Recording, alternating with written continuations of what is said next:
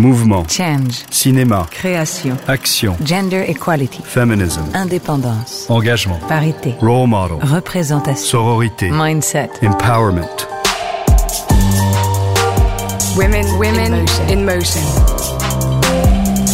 Over a five year period, there have been 50 talks. 50 women, actors, directors, producers have participated, sharing their experience, their thoughts on the condition of women, and their vision of cinema. Since 2015, Women in Motion, a program created by Kering, has promoted the equality between the sexes in the world of cinema and beyond, as today WOMO is also reaching out to the world of photography. For this anniversary, let's dive into five foundational talks that represent the diversity of women in motion. For this second episode, after Agnès Varda and before Salma Hayek, Aïssa Maïga, or Emilia Clarke, we're going to meet up with Jodie Foster, one of Hollywood's greatest actors, directors, and producers.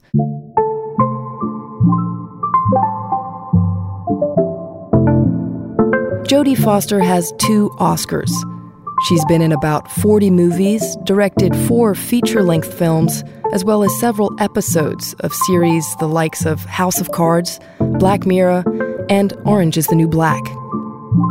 One of the first times she caught the public eye was in Cannes in 1976.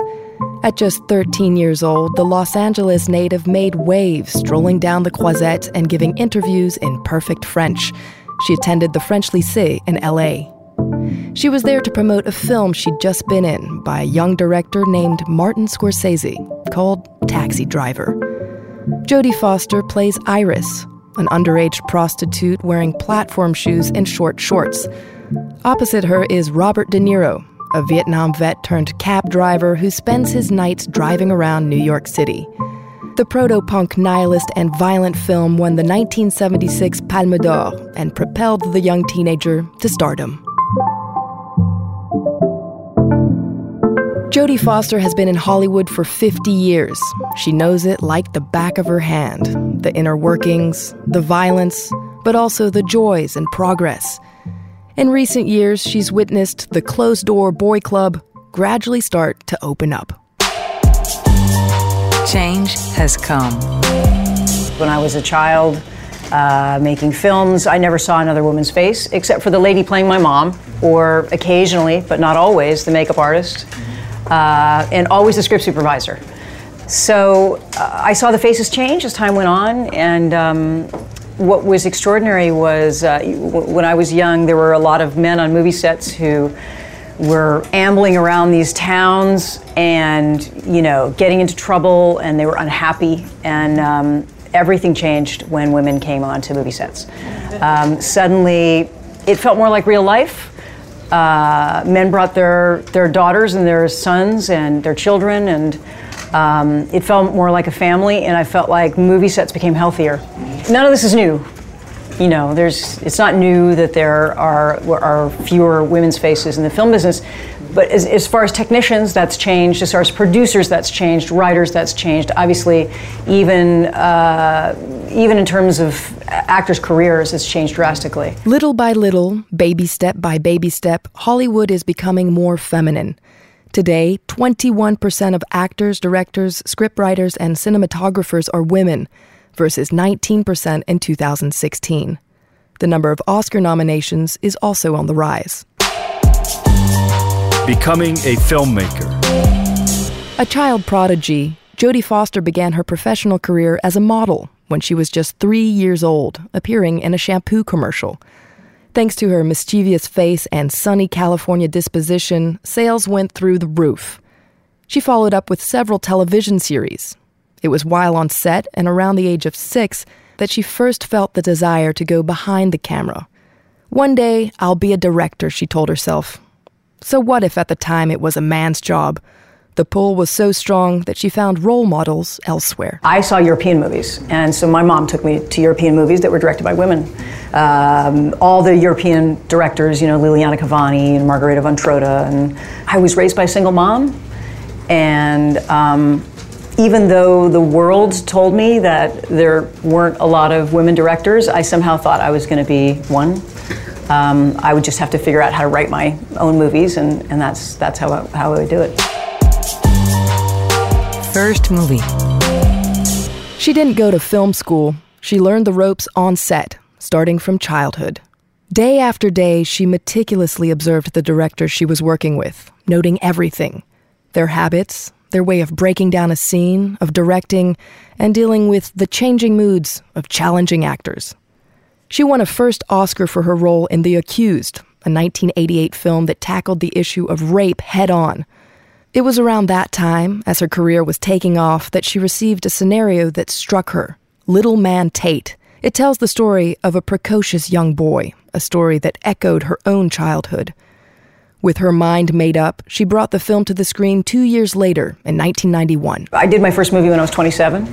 My agents were incredibly supportive, and um, and so were wonderful men in the business. You know, they were my dads. They really were my dads and my grandfathers that um, were proud of me, that had known me as a child, had worked with me. They knew that I was going to be on time. They knew that I had uh, that I was articulate. They they trusted me, and they gave me opportunities that you know honestly nobody should have given me. And also a lot of support from directors as well. I mean, I think they saw me as their daughter, and I was in that boys' club, and so I didn't experience, I didn't have the same experience that a lot of women have that are coming from film school or that are coming from inside the industry. Um, I, it was very special. So, in some ways, my story doesn't really count. After her second film, Home for the Holidays, in 1995, she waited over 15 years until 2011 before returning behind the camera for The Beaver. It wasn't because of a lack of inspiration or a lack of confidence from studios, but simply because she wanted to start a family. I barely directed when I had small children. The movie business is hard on people, and it's really hard on families. And anybody who's in the film business will tell you it's hard on families, and women are really figuring out uh, on their own how to how to juggle both. And I really hats off to my friends who were, have been able to do that and have great support and um, great, you know, families and manage to find schools while they're shooting and and all that stuff. Um, I just, I, I was able to kind of compartmentalize. Gender and work. It's one of the great questions of our time. How can you rethink power in relation to gender? Traditional masculinity has structured the very concept of power and its value. Do you wield power differently if you're a woman? How can you move past gender stereotypes? If you are a woman, you're going to have a different leadership style based on your background. Um, and I have found that there are differences now. I mean, I see. I see that I confuse people. I've said this before. I, I sometimes see that I confuse people because I'm so direct, and um, I wasn't taught not to be direct. Um, I'm not a bully, and I won't respond to bullying with bullying, and that can be confusing to people. I think you know when they come down hard on you, they expect for you somehow to either punch back or cower. And it's just not my personality to do either. So that's confusing for people. I think very often men are confused by women that don't follow um, traditional roles in, in conflict. Um, but guess what? All they have to do is have more experiences with them, right. and they'll start getting it and changing. So I don't think it's a plot. I don't think it's like some big plot that women have tried, that men have tried to, you know, put women down in the film business. Um, you know, it's a pretty progressive world that we live in, the film industry, and I think. Uh, I think that people want to be open and they want to change and they want to do better and be better, um, but they're stuck with some of the same traditional models, um, and they're trying to figure out how to get around that. But they haven't had enough experience working with women in order to know how to. Beyond gender stereotypes, which are still very strong, there's another construct, both social and mental, which weighs heavily on women, and in particular actresses in the cinema world. We're, of course, talking about age. When I was a child, everybody said to me, by the time you're 40, you'll never work again. Um, and so I scrambled to work as much as I possibly, not as much as I possibly could because I've never done that, but to do as good a work as I possibly could in a certain period of time because I was worried that by the time I turned 40, I wouldn't work again as an actor. And that wasn't true for me. Uh, I know that things calm down in your 40s and it becomes more and more difficult, um, and that's not true for men over 40. Uh, I'm not really sure what to do about it because there are there's so the, the the world of script development is such a strange place, and it's as far as I can see, there's more women uh, developing screenplays, uh, female producers than men. I can promise you there are many, many, many, many scripts out there for lots of diverse women, and um, they're just not getting to the screen. The problem is who's going to finance them and who's making them because we're all look because producers are looking at the idea of an audience. It's it's a it's a financial issue. Honestly, it's uh, it's where art and commerce are coming together, and commerce is winning. Um, traditionally, TV has been more open to women. Um, once again, because financially, it's in the past has been less of a risk, and um, that's always how it happens. Which is, if you have less risk, then you're willing to take more chances.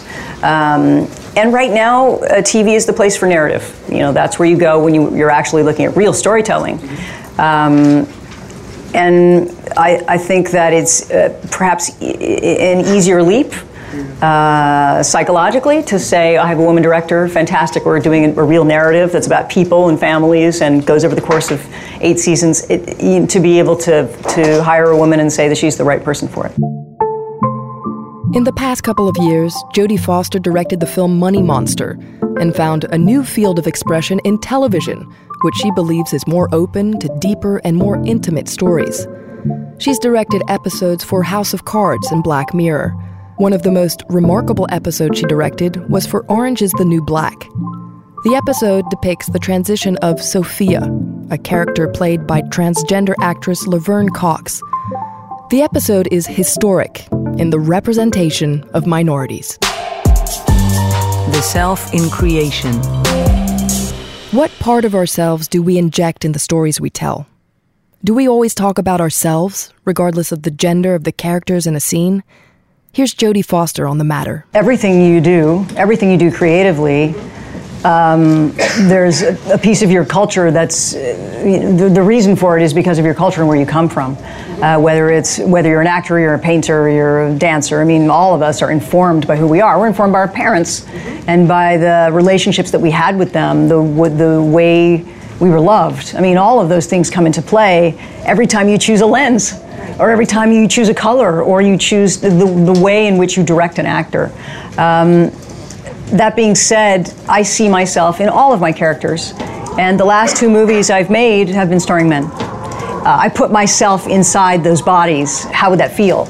Um, it's interesting to me, part of my interest in male characters is that male side of myself, perhaps, you know, how I feel about failure, how I felt about failure in the eyes of my mother that I took care of, or in the eyes of the women that look around me.